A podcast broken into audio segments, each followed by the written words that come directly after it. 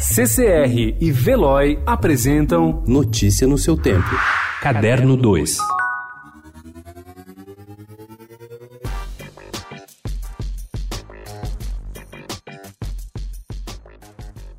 Olivia é adolescente e vai sozinha de ônibus para a escola. Um dia ela parou para dar informações a um motorista. O homem abre a porta do carro e a garota percebe que ele está sem a calça. Chocada, Olivia sai correndo e se cala.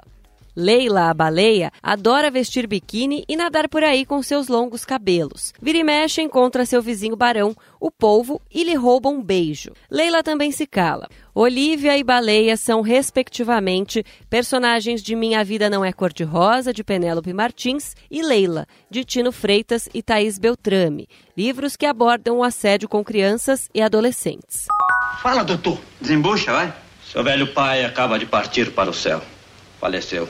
Ah, doutor, não tô, eu não tô entendendo nada. Se ele, se ele morreu, como é que partiu? Mano. E, mano, você já viu defunto viajar?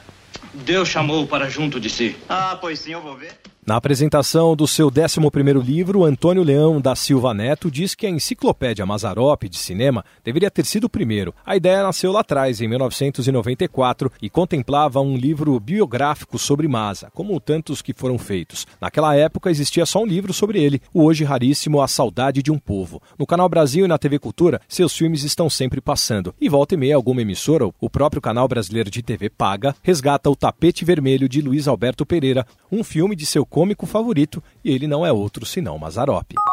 A premiação do Globo de Ouro aconteceu no final da noite de ontem em Los Angeles, nos Estados Unidos.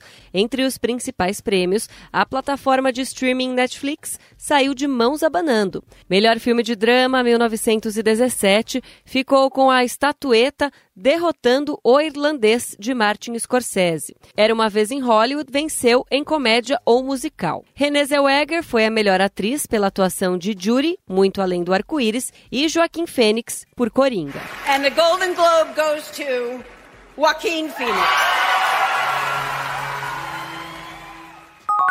Em 15 de setembro de 2018, o mundo econômico parou, quase implodiu. Naquela que foi uma das piores segundas-feiras na história do mercado financeiro global, o banco Lehman Brothers pediu concordata e a sua ação desabou 94,25%. Foi o estopim de uma crise. Isso colocou em risco todo o sistema financeiro que ameaçou ruir como peças de dominó. Tema para o inglês David Hare a escrever uma peça que ajudasse a entender o assunto. Criou O Poder do Sim, que ganha agora uma edição impressa da editora Temporal. Notícia no seu tempo. Oferecimento CCR e Veloy.